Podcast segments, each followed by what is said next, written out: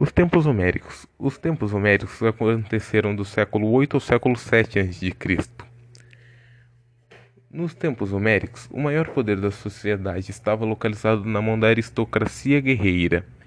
E também a sociedade se baseava praticamente em mitos para poder criar suas regras, uma vez que todos eram devotos aos deuses greco-romanos.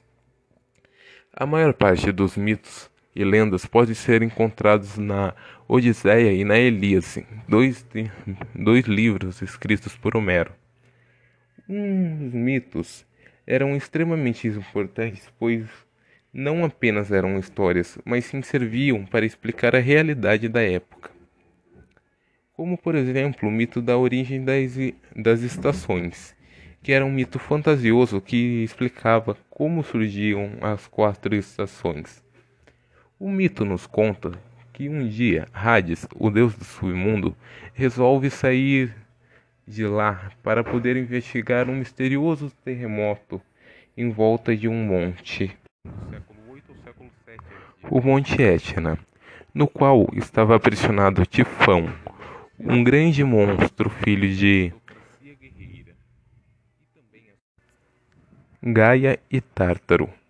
O que eram ambos locais e titãs. Após sair do submundo, o deus Hades não sabia, mas estava sendo espionado por dois outros deuses, Afrodite e Eros, o qual é mais conhecido como Cupido. Vendo a solidão do deus vagando pelo mundo, resolveram intervir então Afrodite pediu a Eros que disparasse uma de suas flechas mágicas no coração de Hades. A flecha do Cupido, ao atingir Hades, que nem mesmo a percebeu, faria com que ele se apaixonasse pela próxima mulher que visse em sua frente. E, consi e. E por alguma coincidência, a próxima mulher a qual viu foi a deusa Afrodite que era conhecida como a deusa de, da primavera, filha de Zeus e Deméter. Hades, ao se apaixonar e sentir seu coração batendo forte pela primeira vez, retorna ao submundo, mas desde aquele dia não conseguiria tirar a imagem daquela deusa de sua cabeça. Após algum tempo, ele sobe ao Olimpo e pede a Zeus a mão de sua filha em casamento. Zeus então aceita, só que a tarefa de se casar com Afrodite não seria tão fácil, uma vez que ela era extremamente protegida por sua mãe. Hades então decide que, sem opções, teria que raptá-la, e assim fez.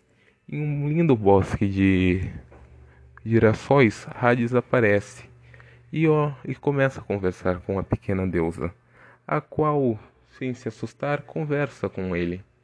Então ele oferece a ela uma flor e ela gentilmente aceita. E após aceitar essa flor, o chão abre diante de seus pés, literalmente, e ambos caem ao submundo. Após chegarem ao submundo, Hades oferece à pequena deusa a oportunidade de conhecer ele. E entusiasmado, a deusa o aceita. Então, um bom tempo se passa. Deméter, percebendo a afluência de sua filha, resolve procurá-la e vaga por sete dias e sete noites sem parar, sem encontrar sua filha. E nesse tempo para de, de cuidar de suas obrigações como a deusa da fertilidade e das plantações, e o mundo cai em uma poderosa seca. Sem mais opções, Deméter sobe no alto de um monte e pergunta a Hélio, o deus do sol, se ele a viu, se a viu, se viu a sua filha. Hélio, como no dia passava em cima do campo de girassóis, viu o rápido de sua filha e então conta para a deusa, que enraivada promete matar todo mundo de fome caso não retornassem sua filha a ela. Então conta isso a Zeus. Zeus, sem opções nenhuma, pede a Apolo que vá ao submundo buscar a deusa. Mas chegando no submundo, tem uma terrível surpresa. Quando Hades fala que a pequena deusa havia comido uma semente de romã, a qual representava o casamento, e jamais poderia sair de lá. Mas oferece um pequeno acordo. Por seis meses, a pequena deusa da primavera ficaria no submundo, sendo a rainha de lá, e por seis meses iria à terra para passar com sua mãe. Então essa foi a origem das estações. Durante os três primeiros meses do ano, a pequena deusa passava com sua mãe, a qual fazia todas as suas obrigações, e essa seria a primavera. Depois de três meses, sabendo que sua filha em breve teria que retornar ao submundo, chegaria o outono, onde as flores começam a morrer. Após a deusa voltar ao submundo, começa o inverno, quando a deusa da fertilidade para de cumprir seus deveres.